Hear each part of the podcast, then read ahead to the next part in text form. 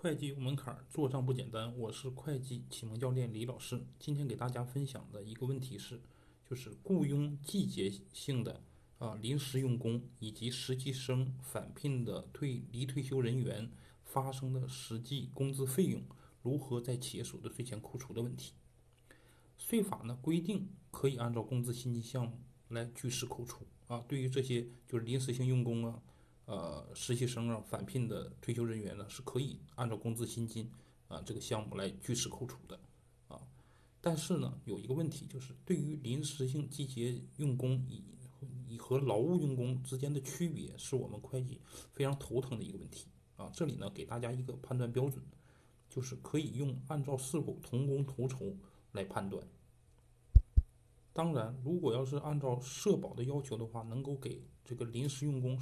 交社保的话，那就更明确了这个这个同工同酬和这个工资薪金项目。